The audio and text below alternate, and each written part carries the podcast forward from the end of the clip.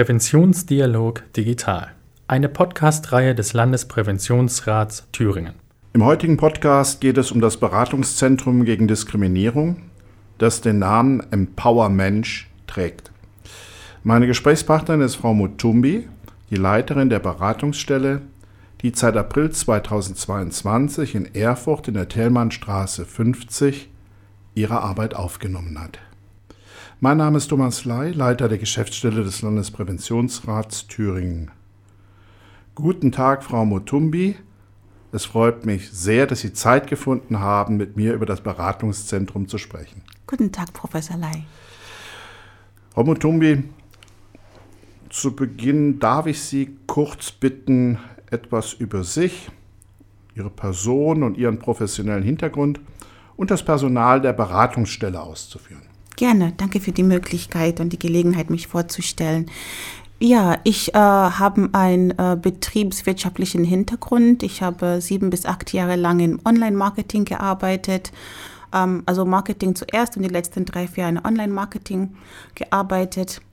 Und ähm, freue mich auch über diese Möglichkeit, meine ähm, persönliche Aktivismus und ähm, Engagement ähm, im politischen Sinn ähm, auch über diese Stelle auch weiterhin zu führen. Ähm, diese Arbeit ist äh, nicht nur für mich relevant als äh, schwarze Person in Thüringen, aber auch eine Möglichkeit, viele verschiedene Menschen zu repräsentieren, die selber keine Stimme haben. Und das ist auch in meinem Team widerspiegelt. Wir haben äh, verschiedene Diskriminierungsformen und Diskriminierungserfahrungen selber im Team. Wir sind eine sehr diverse Team, vier, also wir sind zu viert. Ähm, ja, eine Verwaltungskraft und zwei Beratungspersonen. Und äh, da sind wir auch in unserem Alltag auch ähm, gefordert, dadurch selber über unser Handeln, über unsere Erfahrungen, über unsere Erlebnisse hinauszudenken, weil, wie gesagt, viele Diskriminierungserfahrungen äh, und Formen sind auch im Team ähm, widerspiegelt. Ja, meine Frage schließt hier an. Wer kann sich an das Beratungszentrum wenden? alle Menschen, die eine Diskriminierungserfahrung haben oder die Diskriminierung beobachtet haben oder sich einfach informieren wollen. Ähm, war das gerade eine Diskriminierung? Würde ich gerade diskriminiert? Äh, die sich informieren wollen, wie, wie habe ich hier vorzugehen? Was sind hier überhaupt meine Rechte?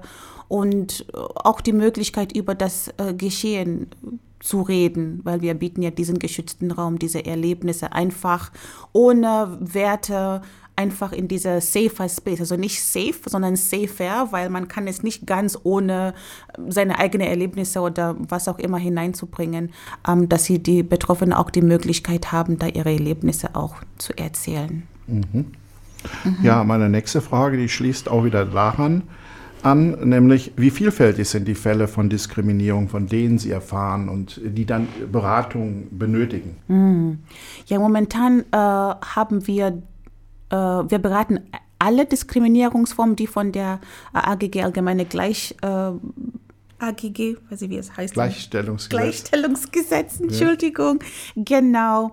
Aber hauptsächlich sehen wir, ich würde sagen, fast 70 Prozent der Fälle haben mit ähm, alle Rassismusformen zu tun. Mhm. Antischwarzen Rassismus, antimuslimischer Rassismus, Rassismus gegen Sinti und Roma, Rassismus gegen äh, Menschen aus Osteuropa und ähm, antiasiatischer Rassismus. Also da haben wir sehr viele Fälle davon. Und dann haben wir Fälle ähm, über Transfeindlichkeit hin zu Sexismus, äh, Be äh, Diskriminierung gegen Behinderungen, chronische Krankheiten und Diskriminierung gegen sexuelle Orientierung. Ganze Palette, genau. Ja. Mhm. Und äh, wie erfolgt die Kontaktaufnahme zum Beratungszentrum? Wir haben ähm, eine fest zugeordnete äh, E-Mail und äh, Telefonnummer, also da rufen die meisten Menschen hin. Das ist beratung at empowermensch.org genau ORG, oder Sie rufen an an die dafür gesehene Telefonnummer. Ja. Und äh, wie kann man sich den Ablauf eines Beratungsprozesses vorstellen? Ja, also die Menschen rufen an oder schreiben eine Mail und das ist sozusagen der Erstkontakt und erzählen davon und sagen, das ist hier, was ich erfahren habe oder beobachtet habe oder wir hatten zum Beispiel einen Fall, wo äh, jemand angerufen habe und hat etwas in einem Buch gesehen. Ist das jetzt rassistisch? Ist das diskriminierend? Wie habe ich hier vorzugehen? Und das, das ist jetzt der Erstkontakt. Und da schildern sie ihre, ihr Erlebnis oder die Situation. Und dann kommen wir dazu, dass sie dann in dieser Erzählung, dass wir einen Raum bieten, wo sie ähm, geschützt können, wie ich, das habe ich als Safer Space genannt, ähm, wo sie einfach erzählen können, weil manchmal schämen sich die Menschen, weil Diskriminierung ist keine Straftat an sich, ist manchmal sehr ähm, äh, nebelig. Ja, man kann es jetzt nicht so, dass man sagen kann, okay, das habe ich, das ist eindeutig, weil auch in die eindeutigsten Fälle hinterfragen die Menschen das, was sie gesehen oder erlebt haben, und dann erzählen sie das in diesem geschützten Raum und dann ähm, klären wir was möchten Sie dann genau, dass wir für Sie machen? Ist das äh, eine Klage? Ist das eine Beschwerde? Sollen wir Kontakt aufnehmen mit, mit, mit, dem, mit der Stelle, von der Diskriminierung ausgehen? Und das ist die Auftragsklärungsprozess. Und dann geht die arbeitintensivsten Phase, das ist die Recherche und eine Entwicklung, die Entwicklung einer Handlungsstrategie. Da geht die meiste Zeit hin. Und dann danach ähm, setzen wir das um, nachdem wir natürlich alles geht. Also für uns steht die Betroffene im Zentrum. Alles, was wir machen, ist immer in Rücksprache mit der Betroffenen oder mit dem Auftraggeber in diesem Fall. Und ähm, auch mit der Umsetzung dieser Strategie ist es eine Kontaktaufnahme, ist es ein Brief, ist es eine Begleitung zu einem Gespräch. Es muss immer in, haben wir das genauso wiedergeben, wie Sie das wollen. Ist, das, ist diesen Brief in Ihrem Sinne? Alles, bevor wir das abschicken, ähm, checken wir das nach. Und danach gibt es dann die Abschluss und Dokumentation. Dann fragen wir, wie, wie das Prozess bisher gewesen war und dokumentieren und halten alle Fälle fest mit Diskriminierungsform und Merkmal und alle möglichen Sachen halten wir in einer äh, Statistik fest, um das dann im nächsten Jahr. Das möchten wir einmal im Jahr veröffentlichen, um zu zeigen, weil das ist einer unserer Aufträge, ist Diskriminierung in Thüringen sichtbar zu machen und zu thematisieren. Vielleicht zum Quantitativen ganz kurz ähm, für unsere Zuhörerinnen. Ähm, wie viele Fälle haben Sie in etwa? Wir haben bis heute 47 Fällen. Ja. Genau, über die ähm, äh, Diskriminierungsform, die ich vorher erzählt habe. Genau. Und ähm, diese Zeitintensität, ne, das, dieser, ja, dieser Beratungsprozess, mhm. da, da, waren ja ganz viele Elemente enthalten, kann man sagen. Ähm, wie viel Zeit nimmt durchschnittlich, man kann das sicherlich nicht auf, ja, aber durchschnittlich ähm, ein Fall denn so? Oh ja, zwischen 15 und 20 Stunden ja. pro Fall. Ja. Wie gehen Sie denn, äh, ich sage jetzt mal, im Team auch mit den Belastungen um, die ja durchaus auch Beratung mm. bedeuten kann für mich?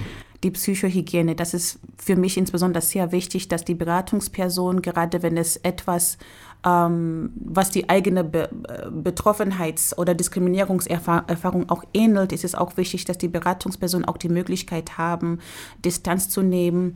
Ähm, sie nehmen auch ähm, an einer Supervision teil, wo sie auch die Möglichkeit haben, mit jemandem darüber zu reden. Oder manchmal kann es etwas Einfaches sein als eine Runde um den Block laufen, um da Abstand zu nehmen, Musik zu hören, aus dem Raum geben, Zeit, um das, um das Geschehene zu verarbeiten. Gerade wenn es um eine Diskriminierungsform ist, was man selber erlebt hat. Mhm. Genau. Was unterscheidet die Beratungsstelle von der in der Thüringer Staatskanzlei angesiedelten Landesantidiskriminierungsstelle? Mhm. Ja, äh, wir haben das gleiche Ziel, wir möchten, dass äh, Thüringen eine Antidiskriminierungskultur hat. Und da kann man auch verwechseln und sagen, wir haben eine Doppelstruktur, aber das ist in der Tat nicht so. Wir arbeiten eher zusammen. In erster Linie ist Empowerment da, um zu beraten, zu begleiten, zu unterstützen und parteilich für die Betroffene sich in alle möglichen Bereiche auch konflikthaft einzusetzen. Und da ist die LADS in ihre Handlungsmöglichkeiten begrenzt. Sie können zum Beispiel keine Anwälte empfehlen. Sie können keine Begleitungen zu Gesprächen geben. Also gerade wenn es, wenn die Diskriminierung von, von behördlichen, von den Behörden ausgeht, sind sie auch sehr begrenzt, inwieweit sie da engagieren können. Also sie können auch manche Zugänge zu diesen Strukturen geben, aber inwieweit sie parteilich für die Betroffene da sein kann, ist begrenzt. Und ähm, auch ist es von der betroffenen Seite auch nicht äh, immer klar, ob eine staatliche Antidiskriminierungsstelle wirklich auf ihrer Seite steht. Also gerade wenn, wenn, wenn eine Diskriminierung äh, aus, von einer Behörde ausgeht, dann gehe ich zu einer noch einer anderen Behörde, um da eine kommunale Antidiskriminierungsstelle, in diesem Fall die LADS, kann ich als Betroffene nicht sicher sein, dass sie wirklich für mich da sind. Und das können wir als nichtstaatliche Stelle wirklich garantieren, dass wir immer parteilich für die Betroffene da sind. Und das ist der größte Unterschied. Die LADS hat auch viele verschiedene Funktionen, was sie machen. Und ähm, von Bürgerbeteiligungen hinzu zu äh, Petitionsausschussarbeit ähm, und unserer Kernarbeit ist die Beratung, Begleitung und Unterstützung für Menschen in Thüringen, die ähm, Diskriminierungserfahrung haben. Ja. Jetzt ist ja das Beratungszentrum in Erfurt. Mhm. Ne? Und äh, Frau Mutumi, Sie sagen ja, das geht um Beratung in ganz Thüringen. Gibt es konzeptionelle Überlegungen zur Ausweitung des Beratungsangebots? Ja, das ist auf jeden Fall in unser Konzept dabei. Äh, wir werden in den Ballungsraum, das ist jetzt in dieser Zeit, Erfurt, Jena, Weimar, da und für vier Beratungspersonen beziehungsweise zwei Beratungspersonen und ein Team von vier ist es sehr schwierig. Wir beraten auch online. Ähm, äh, wenn Betroffene von außerhalb anrufen. Wir sind auch unterwegs. Also meine Beratungsperson war in in den ländlichen, in Ilmenau, in Solmeda, in Gera auch unterwegs. Aber es ist natürlich auch, und das hat ähm, die ähm, äh, Antidiskrimin Antidiskriminierungsstelle des Bundes in die letzte veröffentlichte Studie auch sehr ähm, deutlich gezeigt, dass Antidiskriminierungskultur wirklich in die Fläche gehen muss, um wirklich diese Antidiskriminierungskultur zu etablieren. Wir haben ein Konzept, aber es ist mit zwei Beratungspersonen nicht möglich, überall für alle Menschen da zu sein. Was wir machen können und was wir machen, ist Online-Beratungen, telefonische Beratungen anzubieten. Und wir schauen gespannt auf äh, Frau Attermann, wie sie das, sich das vorstellt und wie wir da ähm, uns auch äh, beteiligen können, um wirklich in die Fläche zu gehen, weil das ist auch eine Frage von ähm, Finanzierung. Genau. Und ähm, ja. Ja, daran äh, schließt fast schon meine letzte Frage an, nämlich was Sie sich wünschen, was Sie für die Zukunft wünschen, was Sie sich für die Antidiskriminierungsberatungsarbeit in Thüringen wünschen. Oh, was ich mir wünsche, das habe ich schon in meinem letzten Punkt angedeutet. Ich wünsche mir eine, eine so wie die, die, die letzte Studie von der Diskriminierungsstelle des Bundes auch angedeutet hat oder das ja klargelegt hat, dass es Mittel gibt, um die langfristige äh, Sicherung der Antidiskriminierungsstellen zu sichern, weil Antidiskriminierungsarbeit ist ein Teil von der Demokratie.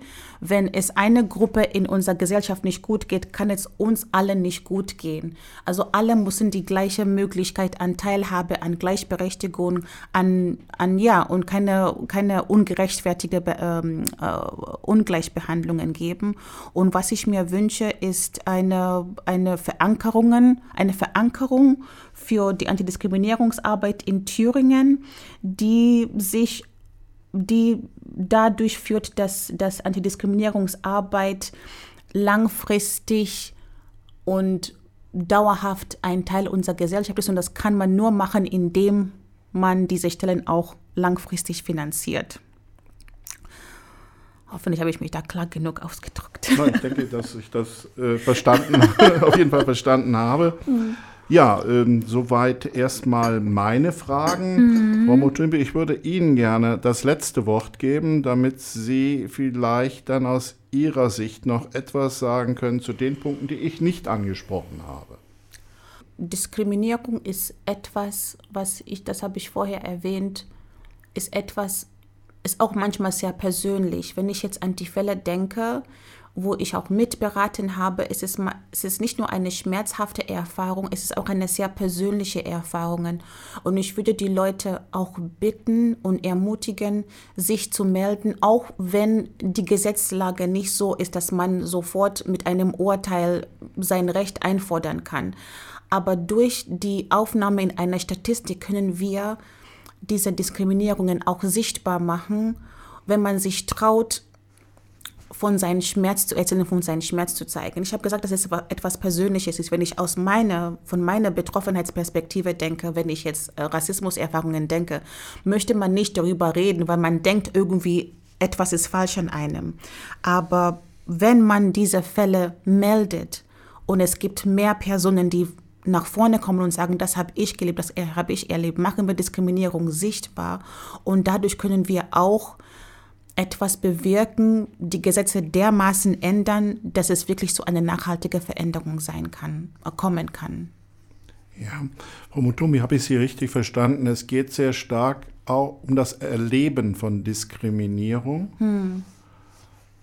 Und, und wenn es um das Erleben geht, dann wäre da das ja praktisch ein Pendant zu dem Begriff des Sicherheitsgefühls beziehungsweise des Unsicherheitsgefühls. Also was sie meinen, ist, dass die Menschen auch äh, ihrem, äh, ihr Erleben zur Sprache bringen ja, sollen, ja.